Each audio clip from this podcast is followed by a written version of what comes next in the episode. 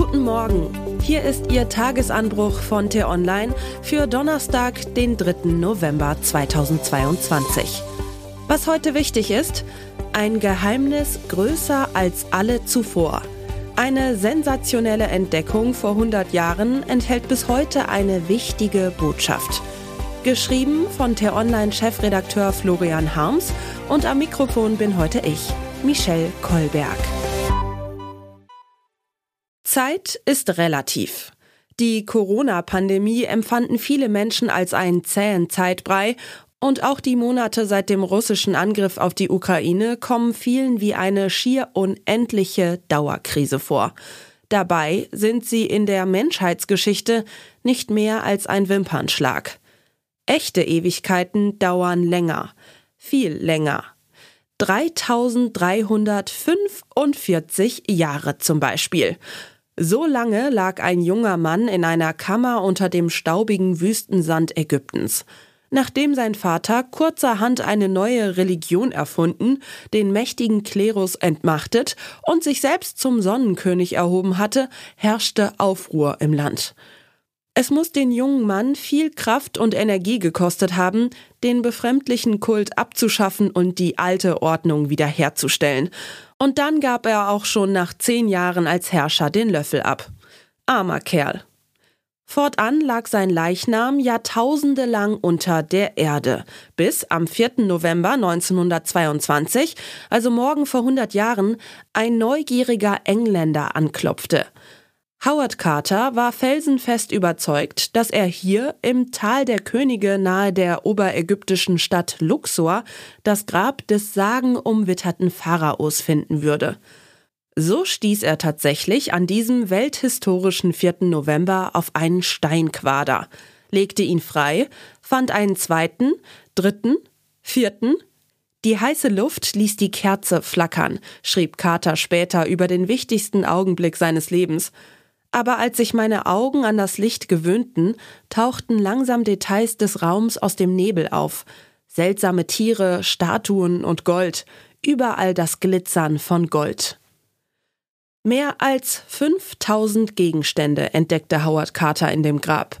Und natürlich den spektakulärsten Fund der Archäologie. Die goldene Totenmaske des Pharaos Tutanchamun und dessen Sarg aus purem Gold umhüllt von zwei weiteren vergoldeten Holzsärgen und einem mächtigen Sarkophag aus Quarzit. Es war eine Weltsensation und sie machte nicht nur Howard Carter über Nacht weltberühmt. Sie befeuerte auch die globale Begeisterung für die Kultur der alten Ägypter, die bis heute anhält. Und sie warf Fragen auf, über die wir heute immer noch so intensiv nachdenken können wie vor 100 Jahren. Wenn die altägyptische Zivilisation so hoch entwickelt und zu solchen künstlerischen Meisterleistungen fähig war, dann aber niederging, verschwand und in Vergessenheit geriet, was bedeutet das eigentlich für unser heutiges Selbstverständnis? Ist es denkbar, dass auch wir unsere technischen, politischen und künstlerischen Errungenschaften in 3000 Jahren vergessen unter dem Staub liegen? Sollten wir deshalb demütiger auf die Welt blicken, uns selbst weniger wichtig nehmen und darüber nachdenken, was wirklich bedeutend ist? Nicht für uns selbst, sondern für unsere Nachkommen, für unseren Planeten? Wenn ich die Bilder von Carters Entdeckung des Pharaonengrabes sehe, habe ich den Eindruck, ja, diese Fragen sollten wir uns heute stellen. Ich sage es mal so, Schon in ein paar Jahrzehnten wird sich niemand mehr dafür interessieren, ob wir ein dickes Auto, teure Turnschuhe oder ein fettes Aktienpaket hatten. Aber ob wir uns darum bemüht haben, dass man auf der Erde auch in Zukunft noch gut und gerne leben kann, daran wird man uns messen. Und wenn uns das nicht gelingt, wird die Nachwelt sehr viel unnachsichtiger auf uns schauen, als wir heute auf Herrn Tutanchamun in seinem Grab. Ministergipfel in Münster. Zwei Tage Ausnahmezustand in Münster.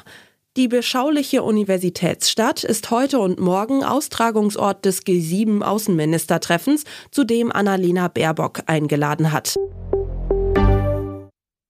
Unterschriften im Kanzleramt.